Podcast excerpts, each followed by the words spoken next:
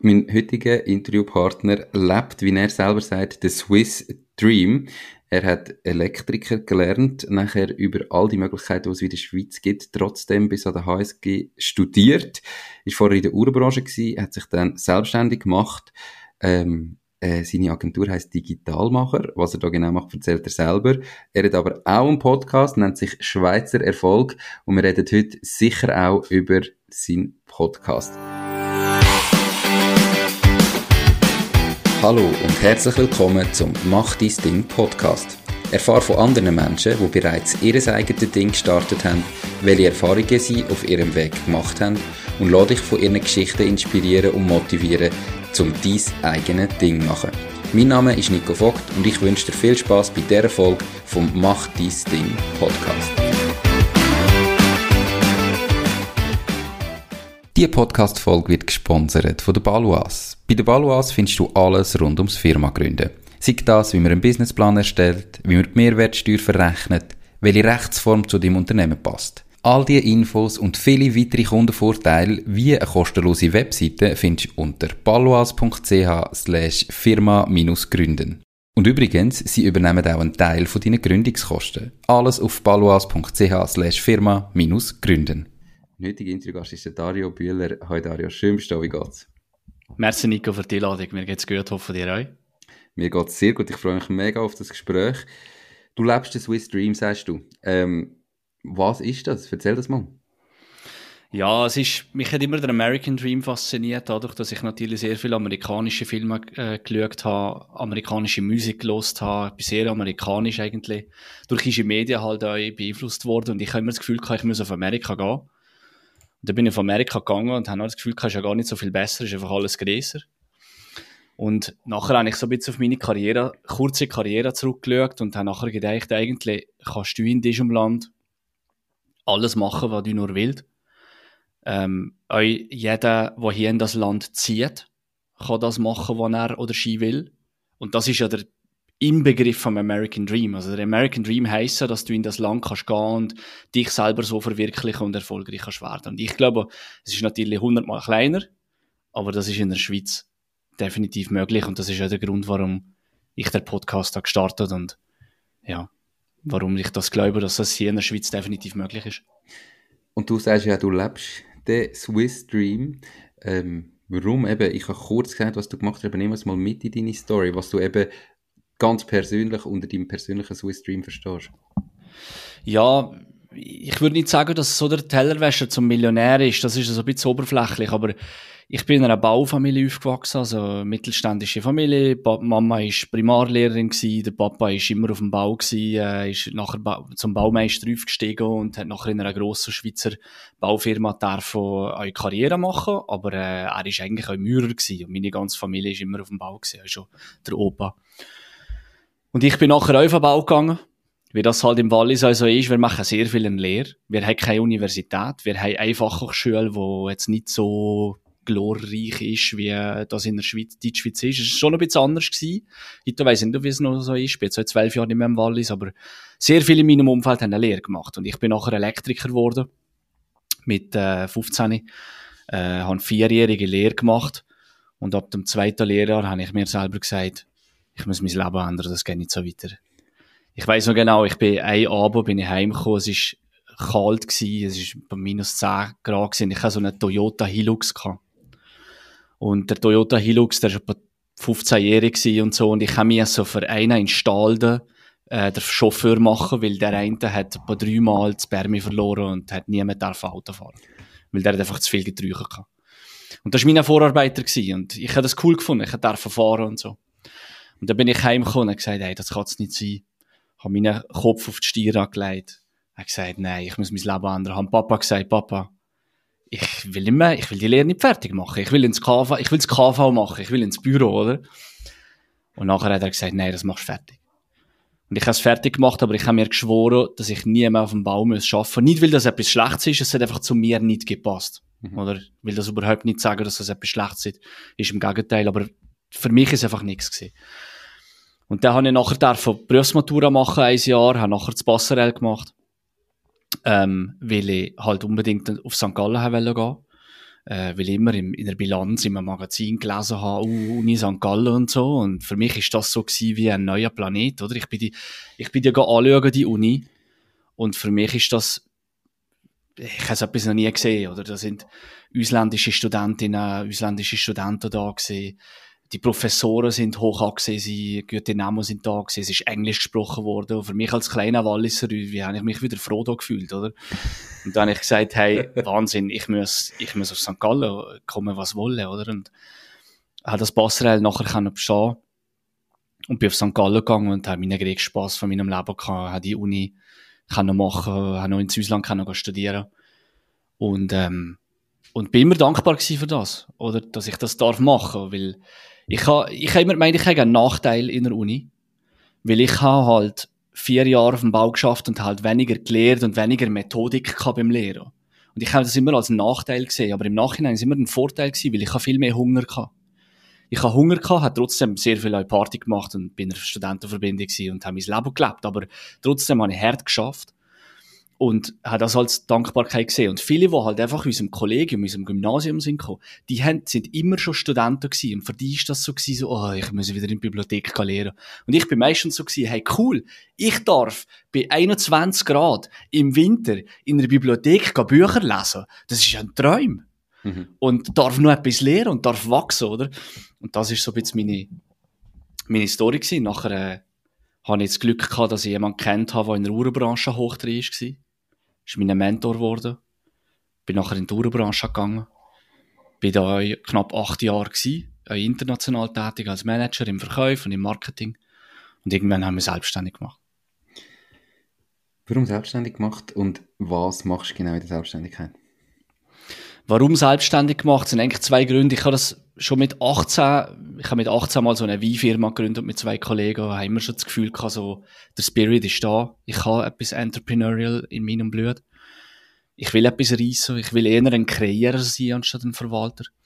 Aber der ausschlaggebende Punkt, weil ich, ich bin eigentlich glücklich in der Uhrenbranche. Und ich glaube, ich hätte es geschafft, innerhalb der nächsten Jahre CEO oder Geschäftsleiter von einer guten Uhrenfirma zu werden, international tätig, viel fliegen, viel unterwegs sein, halbe Million verdienen, was auch immer. Ich hätte das ganz sicher geschafft, aber irgendwann habe ich mir gesagt, will ich das überhaupt? Warum nicht? Weil ich einen Mentor hatte, wo ich immer hochgeschaut habe.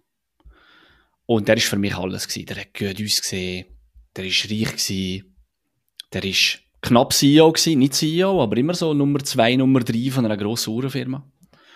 Hat immer Maserati gefahren, ist in Zug am, am See, hat ein riesen Auto, äh, ein riesen äh, Haus, perfekte Familie. Ich habe mir gesagt, das will ich werden. Genau das ist meine Blueprint und ich will der Mensch werden.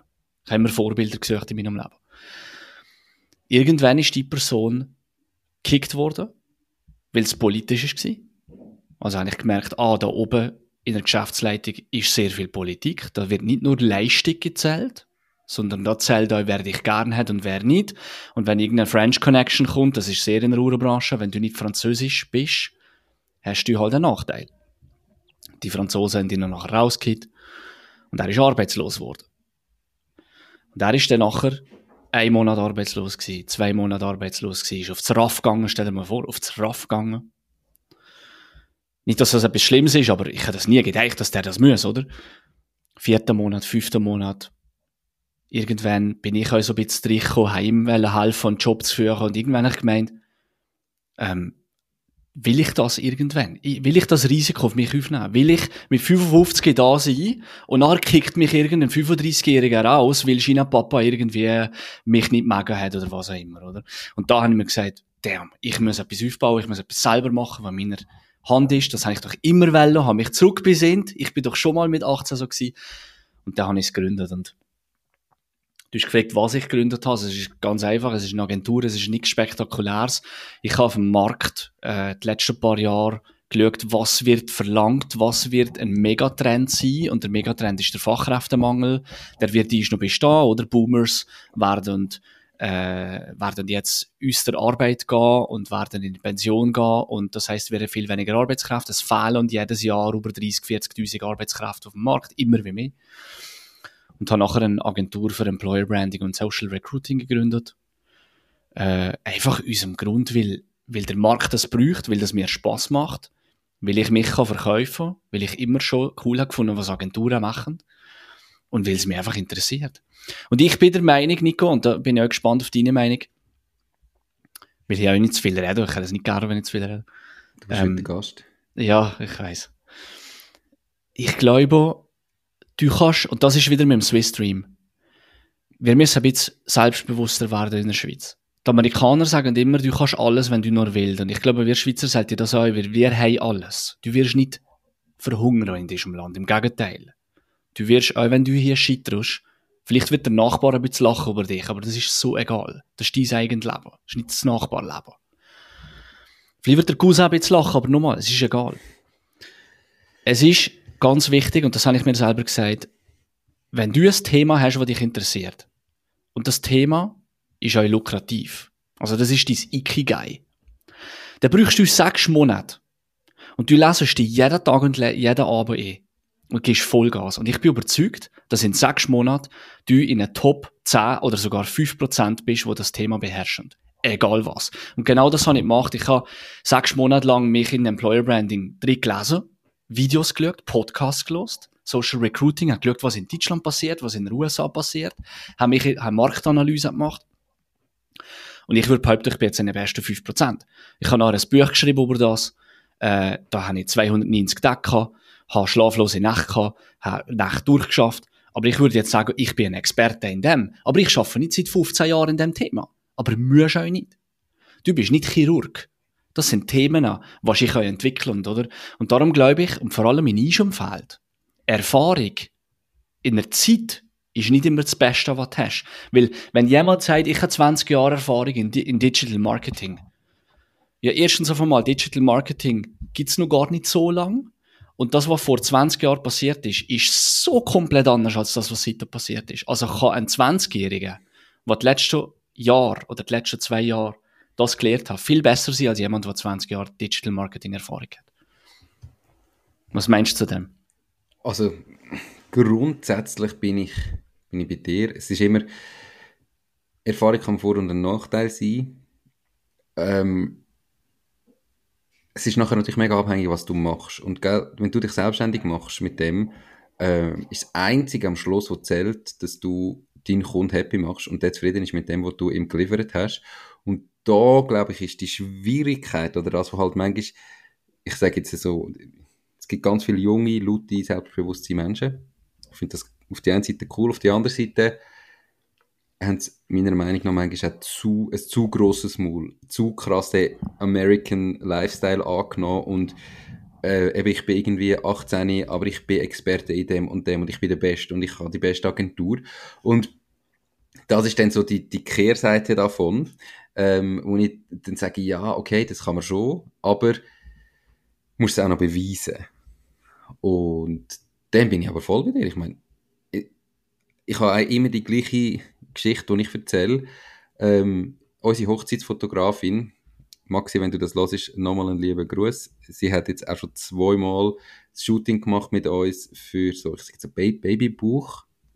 Ähm, und sie ist nicht gelernte Fotografin, sondern sie hat gemerkt, sie liebt Fotografie, hat dort angefangen zu fotografieren, das war ihre Leidenschaft und hat sich dort einfach äh, weiterbildet, Kurs gemacht, geübt und so weiter.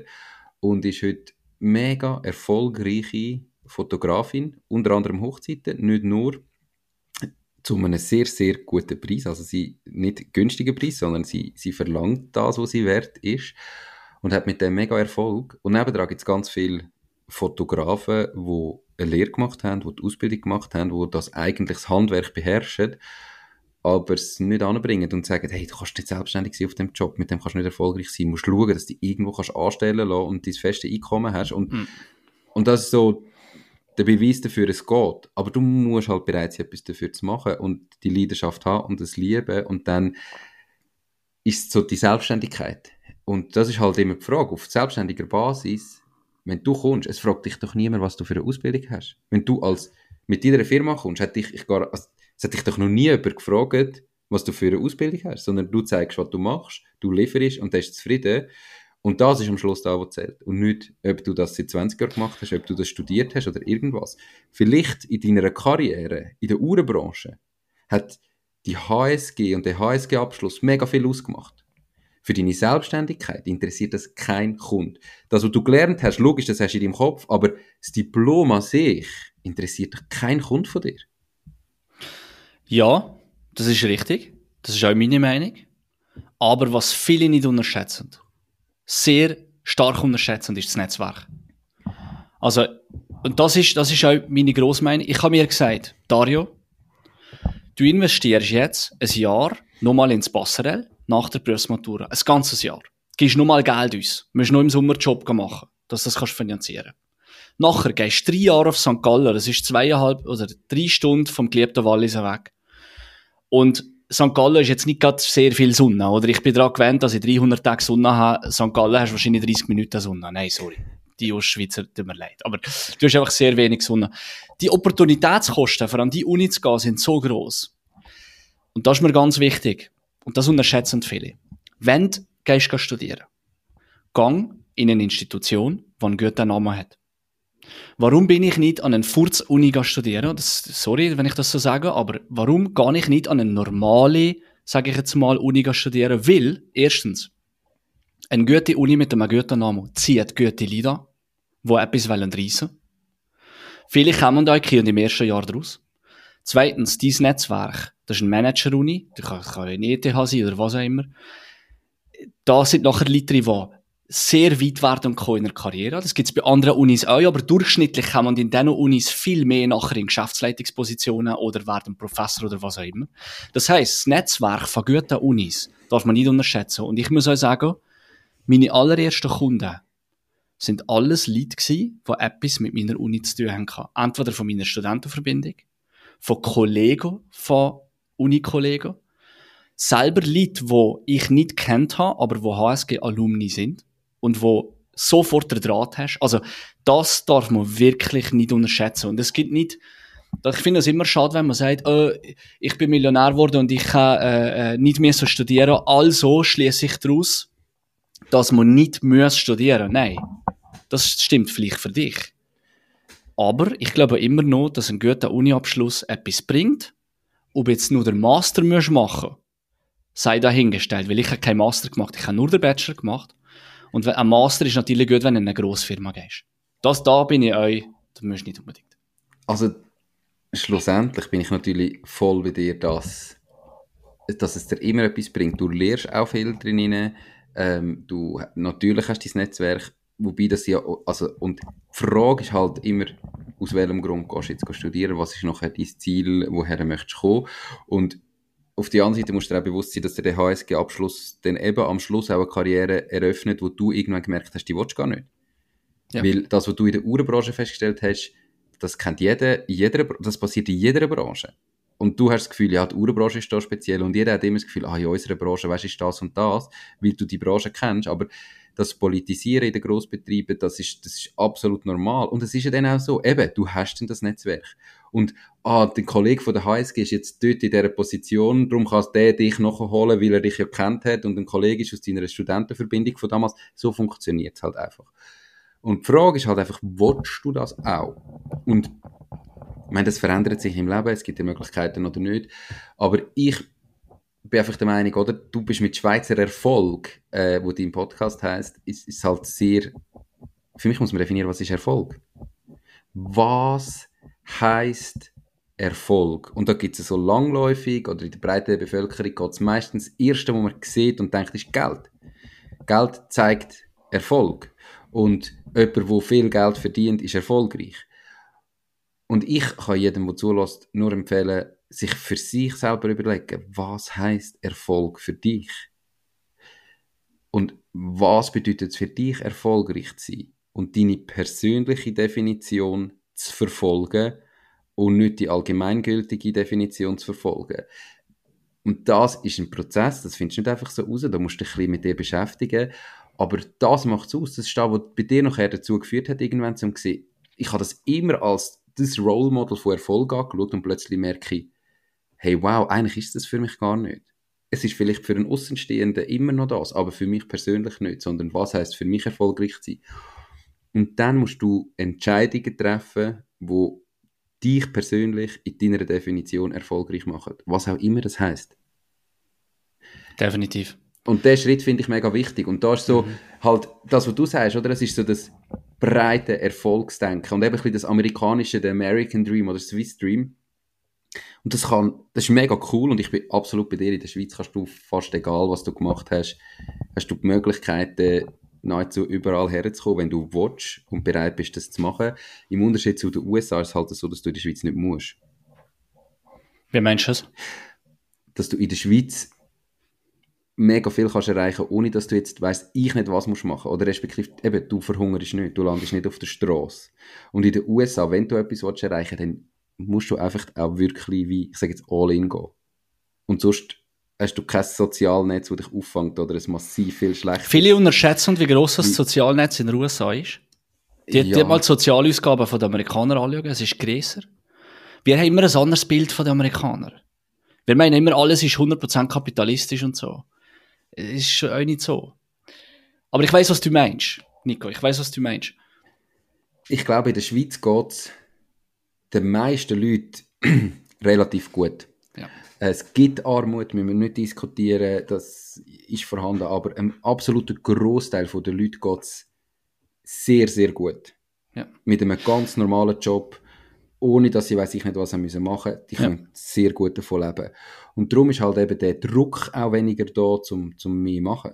Und, mhm. und in den USA ist halt einfach nicht ganz so, dass dir, wenn du so ein normales Job hast, dann hast du einfach auch nur irgendwie eine Woche oder vielleicht zwei Ferien im Jahr, wenn überhaupt. Im ersten Arbeitsjahr beim neuen Arbeitgeber hast du gerade mal gar keine Ferien. Und da gibt es natürlich schon Unterschiede. Ja, es gibt so einen sozialen Milieu-Index, den ich sehr spannend finde. Weil das Problem an so äh, BIP und GDP pro Kopf und was auch immer, kannst ja sehr schlecht, also du weißt, wie reich das ein Land ist, beziehungsweise wie viel Mehrwert generiert wird in, in einem Land in Form von Geld, wenn du BIP hast, mhm. oder? Schweiz zum Beispiel BIP pro Kopf, keine Ahnung, sagen wir zwischen 80 und 100 oder 100 und 120.000. Und du sagst tiefer, dann weißt du aber immer noch nicht, wie das Geld verteilt ist. Oder? Du kannst zum Beispiel in Venezuela sehr hohe BIP haben, aber nur 1% haben das ganze Geld. Mhm. Für mich ist zum Beispiel ein Index, den ich sehr spannend finde, ist der soziale Milieuindex. Und der besagt, wie einfach ist es für dich, wenn deine Eltern zum Beispiel von einer Unterschicht kommen, dass du in die Mittelschicht kannst springen und auch umgekehrt. Also wie flexibel und fluid sind die sozialen Milieus. Mhm. In den USA ist noch sehr viel, oder wenn du nicht von reichen Eltern kommst oder wenn du nicht im Sport herausragend bist, kannst du gar nicht an eine gute Uni studieren. In der Schweiz kann jeder, jeder an die HSG oder an die TTH oder sonst an die Uni Zürich, wo auch immer. Jeder. Mhm. Du musst einfach Leistung bringen. Und das ist für mich sehr gerecht. Du zahlst auch nicht 120.000 für die Uni. Wir haben irgendwie 1000 Franken im Semester gezahlt. Wenn du das dem Amerikaner erzählst, das ist Wahnsinn. Du hast eigentlich gratis Bildung in der Schweiz. Und ich glaube, ich finde das auch immer schade, wenn man, ähm, ja, in der Schweiz das nicht nutzt, weil das ist eine Stärke von unserem Land, ist Bildung.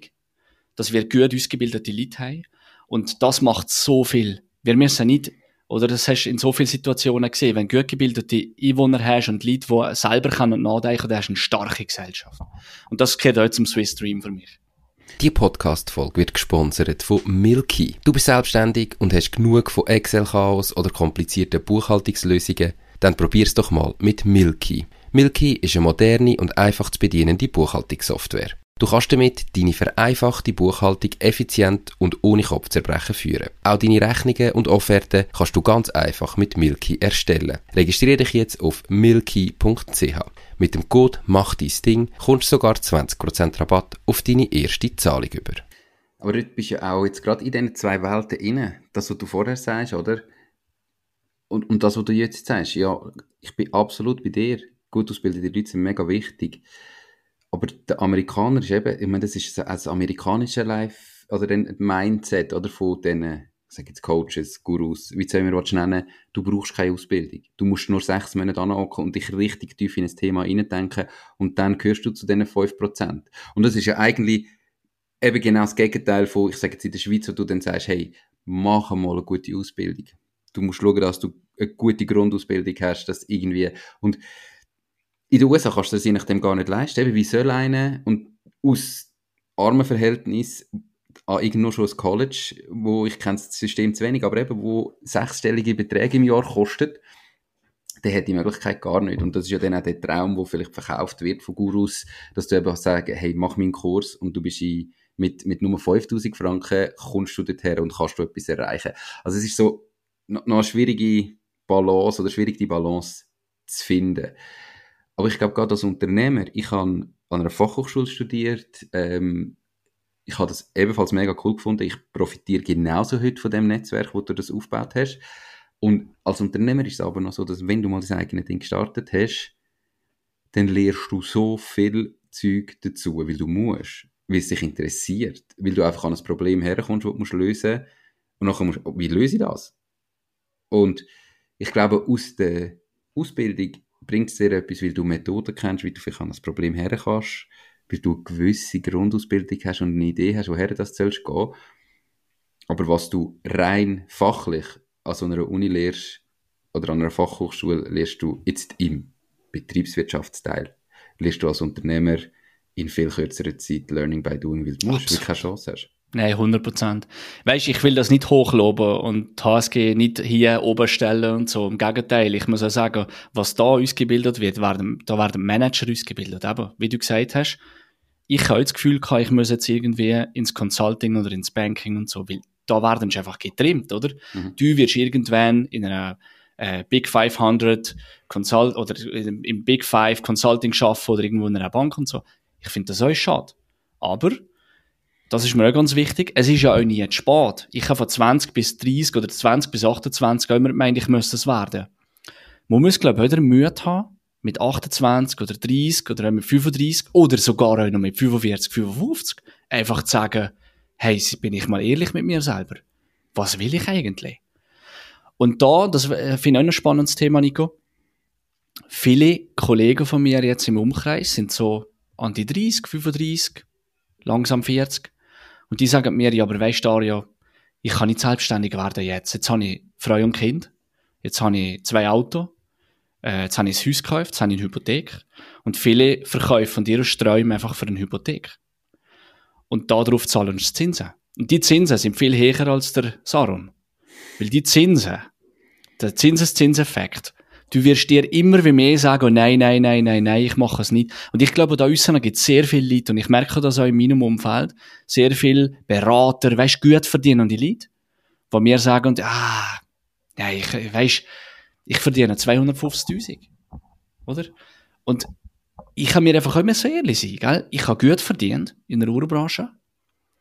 Und dann habe ich mir müssen sagen, wenn ich selbstständig werde, werde ich die ersten drei, vier Jahre ganz sicher nicht mehr so viel verdienen. 100% nicht. Ich habe mein Auto verkauft. Wir haben eine Mietwohnung. Wir haben keine, keine, keine Wohnung gekauft. Wir gehen einmal in die Ferien. Wir gehen ins Wallis in, im Sommer in die Ferien. Jetzt im Winter gehen wir ins Wallis. Wir machen nicht grosse Springen. Und das ist einfach das, wo auch viele nicht bereit sind, glaube ich, wenn sie in die Selbstständigkeit gehen Viele sind nicht bereit zu verzichten. Und ich glaube, da sind wir doch Schweizer eigentlich gut. Wir sollten eigentlich die Weltmeister im Selbstständig sein. Weil wir sind ja modest und wir sollten eigentlich noch verzichten. Das ist ja etwas, was, was ein bisschen, was ich schade finde. Also 100 Prozent. Theoretisch müsste man können verzichten.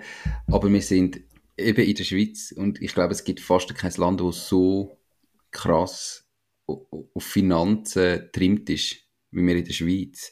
Durch unseren Bankenplatz, oder was auch immer. Wir sind da so heftig eingestellt. Ich habe ich es auch schon mal gesagt im Podcast, ähm, auf und davon finde ich eine mega spannende Schweizer Fernsehsendung. Und da haben die letzte ist eine, eine, so eine Sendung gekommen, wo sie irgendwie x Jahre nachdem sie ausgewandert sind, gekommen sind und sie quasi nochmal begleitet haben, wie das Leben heute ist. Und er ist äh, Bodenleger gewesen, hat ein Unternehmen in der Schweiz, mega erfolgreich, ähm, also erfolgreich, eben hat um Aufträge gehabt, Haus gehabt, schöne Hypothek, genau das, was du vorhin gesagt hast. Und irgendwann hat sie dann, glaube gesagt, hey, es muss etwas ändern, du schaffst nur, du hast nie Zeit, wir gehen und sind auf Australien. Der hat dann zuerst Australien wieder wählen, Bodenleger werden, eine Firma aufbauen, hat nicht funktioniert. Und nach irgendwie sieben, acht Jahren war er schon voll der Australier gewesen, der einfach in den Tag gelebt hat. Und kein festes Einkommen hat, mal da einen Auftrag, mal dort, mal dort ein bisschen arbeiten. Und irgendwie geht es immer auf. Australisch. Dann hat er gesagt, wenn Schweizer zu Besuch kommen, ist immer die erste Frage, aber wie funktioniert das finanziell? Aber wie machst du jetzt das? Von was leben ihr jetzt? Und egal wer sonst zu Besuch kommt, interessiert niemand. Die fragen, hey, wie gefällt es dir? Und was machst du? Und was hast du gesehen? Was müssen wir anschauen? Und niemand interessiert das Finanzielle, weil es funktioniert irgendwie. Und der Schweizer will immer genau da wissen. Und ich glaube einfach, wenn du dich selbstständig machst mit dem Ziel, mit, dass du mehr verdienst wie vorher im Angestelltenverhältnis, dann ist das ganz sicher, dann wirst du nicht erfolgreich sein, weil das geht so lang. Es ist absolut möglich. Es funktioniert aber auch nicht bei jedem. Es ist absolut möglich, dass du mit dem Unternehmen mehr verdienst wie vorher, für weniger Einsatz wie vorher. Aber wenn das Ziel ist, kommst du nicht dorthin, weil der Prozess bis dorthin ist, ist mega hart.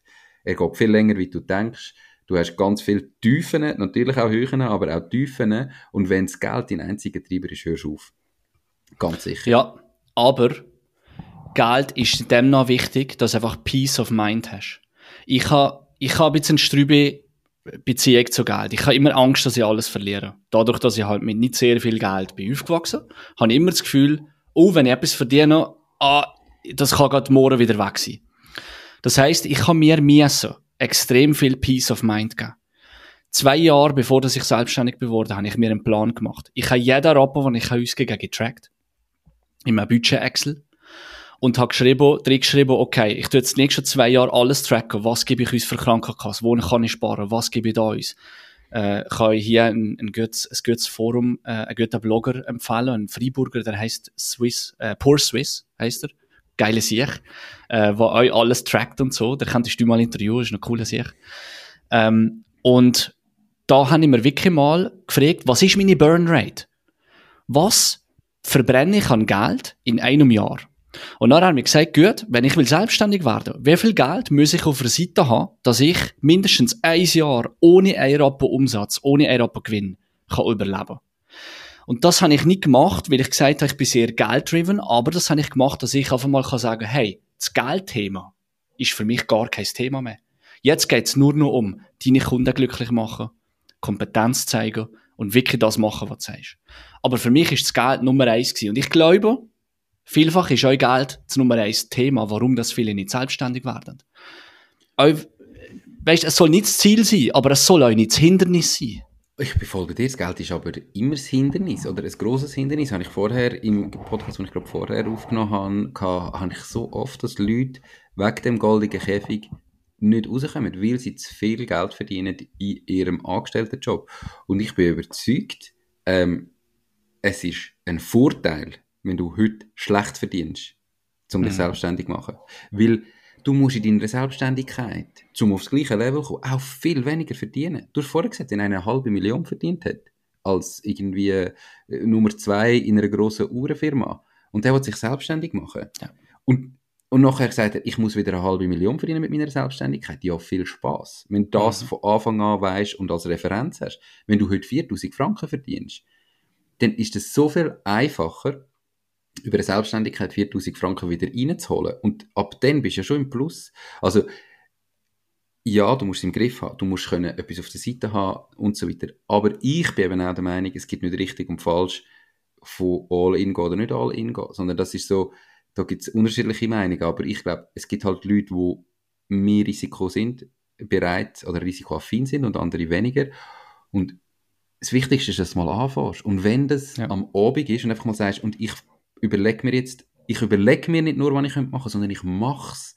Und ich fange mal an und ich probiere Kunden zu gewinnen. Eben, ich lese mich wirklich in ein Thema ein und vielleicht sogar schon mit einem Testkunden in einem Prozess hinein. Und ich tue Learning by Doing halt noch für einen günstigeren Preis. Aber ich lerne das alles schon kennen und ich starte. Und das ist der wichtigste Schritt. Und häufig ist der erste Schritt, wird nicht gemacht aufgrund vom Geld in der Schweiz, weil die Leute es gut verdienen in ihrem normalen Job und dann wie nicht münd und so, es geht mir ja noch zu gut. Und, aber ich verdiene ja so gut. Komfortzone, gell? Voll, Komfortzone. Wie war deine Burnrate? Gewesen?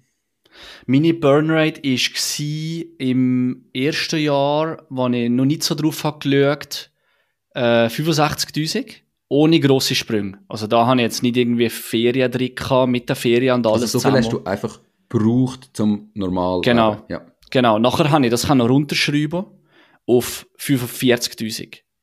Günstigste Frankenkasse, also kriegst du die Franchise, kein Auto, ähm, vielleicht zweimal in die Ferien gehen, ähm, nicht gross gelebt, oder? Nicht mehr Kleider gekauft. Im, ich kaufe im Migros eh, anstatt im Coop.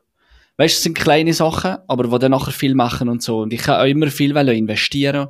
Habe immer viel investiert, habe das nachher, da ist jetzt nicht Investment drin, ah. in diesen 45.000, Mhm. das ist reine Burnrate, die ich, die ich wirklich brauche zum Überleben. Mhm. Und da ernähre ich mich jetzt nicht nur von Wasser und Brot. Aber ähm, das war, was ich gesagt habe, das muss ich haben. Und ich glaube, zwei Sachen sind mir da auch noch ganz wichtig gewesen, die ich auf dem, Le auf dem Lebensweg würde weitergeben, wenn jetzt mich ein 25-Jähriger würde fragen, was, was er machen für selbstständig. Erstens, wenn dir jemand sagt, follow your passion, los dem zu, aber ignoriere es sofort wieder. Weil follow your passion stimmt schon, aber wenn die Passion nicht auf dem Markt gefragt wird, der ist so ziemlich als Hobby nutzvoll. Follow your passion ist immer das, was du so ein bisschen sagen und so. Das ist gut, das soll ja euch Spaß machen, aber ich glaube, deine größte Passion ist nicht das, was auf dem Markt gebraucht wird. Zweite, äh, was mir auch immer ganz wichtig ist, wenn ich sage, ja, erstens, klar, du musst einfach mal anfangen. Und du kannst das auch nach dem Job, wie du gesagt hast, Teilzeit zu sagen. Du kannst so ein 10% Entrepreneur werden. Fang einfach mal an, probier einfach mal etwas. Und irgendwie geht's immer. Oder? Das war bei mir auch so. Gewesen. Ich hab während der Uhrenbranche im Job, habe ich nebenbei ähm, äh, auf eine Webseite aufbauen für irgendeinen äh, Sanitärinstallateur und habe da nachher 7000 Franken verdient an einer Webseite. Und die habe ich auf Wix gemacht. Und dann habe ich gesagt, hey, okay, ich kann verkaufen, ich kann es machen und ich habe das Geld überwiesen gekriegt, oder? Und nachher musst du einfach mal anfangen. Ich äh, finde es mega spannend, weil wir glaube nicht ganz gleicher Meinung sind und das macht es aber ja aus. Ähm, ich glaube, Follow Your Passion ist brutal wichtig. Jetzt, äh, aus meiner Erfahrung, aus bei mir über 10 Jahre Unternehmertum, ähm, aus irgendwie bald 300 Interviews mit Unternehmern. Aber du musst unternehmerisch angehen. Und zwar finde ich es das Wichtigste überhaupt, dass du den Aufbau von deinem Unternehmen so gestaltest, dass dir der Prozess Spaß macht. Das heißt nicht wenig schaffen oder was auch immer. Du musst bereit sein, die extra Meile zu gehen. Aber du brauchst etwas, wo du für die Sache gern aufstehst, wo dich interessiert, wo dich weiterbringt. Und dann musst du halt dir, ich, also weißt du, es gibt ganz sicher, es gibt Passionen, wo wahrscheinlich nie kannst das Geschäftsmodell drüber bauen. Okay, kann sein. Aber es gibt ganz, ganz, ganz viele Passionen, wo du mit einem unternehmerischen Mindset ein, ein Geschäftsmodell kannst drum bauen oder eine Geschäftsidee hast, wo du rund um die Passion kannst bauen. Du musst es aber unternehmerisch dann angehen. Aber der Punkt ist halt der, dass man häufig in dem Erfolgsmindset vom Markt her denkt und sagt, ich muss etwas machen, wo Markt passt, hauptsächlich ich habe Erfolg und ich werde 30. Die Frage ist, ob das, das Ziel ist. Muss es ein Unternehmen sein, wo du schnell mega viel Geld verdienst und groß wirst und wachst? Oder kann es nicht sein, dass du um deine Passion herum zuerst mal Teilzeit anfängst oder auch nebenbei und ein Unternehmen aufbaust, wo du irgendwann selbstbestimmt mit voller Freiheit davon kannst leben, deine Familie ernähren und that's it. Und du musst nicht Millionen Umsätze machen oder immer weiter wachsen, sondern dass es einfach dies, deine Selbstständigkeit ist, vielleicht ganz allein. Und das lenkt. Und das ist so die Frage, was du möchtest, was heißt für dich Erfolg und in welche Richtung willst. Und ich glaube einfach, wenn du langfristig willst, ein Unternehmen aufbauen dann musst du, dann muss es dir Spaß machen. Es gibt ganz viele Unternehmer, wo der reine unternehmerische Part das ist, was es ausmacht. Weißt du, wo es gar nicht ums Produkt geht, sondern sie lieben das Unternehmen aufbauen. Ja. Und das entwickelt sich vielleicht dann auch bei dir und plötzlich merkst du, das ist meine Leidenschaft und es geht gar nicht nur ums Produkt. Aber zum Starten such etwas, wo dir Spaß macht. Weil es sind nicht alles einfach so die Unternehmer, wo genau das Spaß macht. Das schon. Spaß machen schon. Aber der Ratschlag Follow Your Passion ist für mich falsch. Weil das führt viele 20, 25-jährige Leute in etwas, was erstens auf einmal sagen, ich weiß nicht, was meine Passionen sind. Das heißt, das führt zu Verwirrung. Viele werden gar nicht selbstständig wegen dem, weil sie sagen, hey, ich weiß gar nicht, was ich passioniert bin. Ich meine, ich habe Spaß am Game oder was auch immer. Das führt zu Verwirrung. Zweitens ist Follow Your Passion nicht gut, weil es dir immer das sagt, ah, du kannst nur Unternehmer werden, wenn du wirklich auch in Leidenschaft für etwas entwickelst. Ich will nur ein Beispiel geben.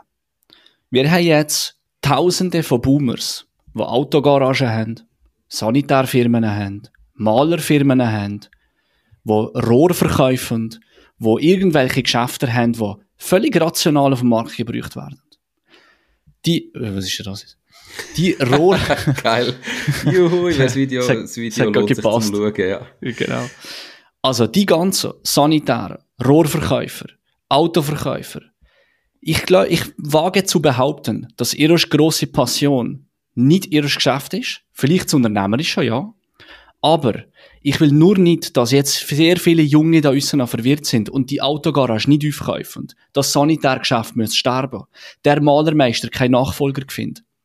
Weil wir eine Generation dran gewachsen haben, wo alle nur Passion, Passion, Passion suchen. Nein, wir müssen da unseren Leute haben in der Wirtschaft, die etwas leisten. Und ich sage nicht, dass die auch Leidenschaft zu Unternehmerischen haben. Aber der Ratschlag, dass du nur Passion machst, finde ich falsch. Also ja, ich weiß, was du meinst. Ähm, aber ich glaube, dass einfach in Zukunft und die heutige Generation gerade dann, wenn du etwas machst, wo du eine gewisse Passion dafür hast, und ich bin bei dir, viele Leute wissen ja gar nicht, was ihre Passion ist, dass du dann eben auch bereit bist, etwas zu leisten. Aber dass wir einfach als Gesellschaft nicht mehr bereit sind, etwas zu leisten für etwas, wo es gar nicht Spaß macht. Und weißt, die Entwicklung ist ja ganz eine andere gewesen früher. Ich meine, die Leute, die heute eine Sanitärfirma haben, die haben damals den Swiss Stream nicht in dem Umfang können leben, wie wir es heute haben, sondern der hat halt Sanitär gelehrt und nachher hat er irgendwie genau die Chance gehabt und okay, ich wollte mein eigenes Ding machen, ich werde Sanitär und ich mache eine Sanitärfirma und ich entwickle mich im Prozess und vielleicht bin ich groß geworden und vielleicht bin ich klein geworden.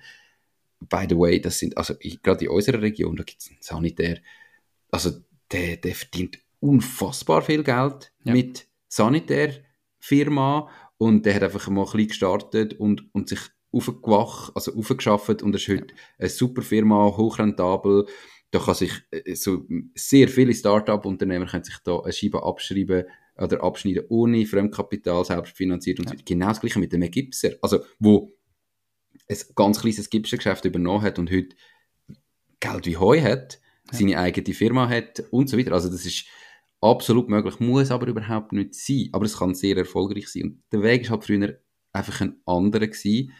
Ob es da gut oder schlecht ist, der Weg ist ein anderer gewesen ich stelle auf die andere Seite fest, dass gerade, man redet über die Generation Z, die nichts will leisten, die nichts macht, keine Ahnung was, das ist so je nachdem dann der böse Ausdruck.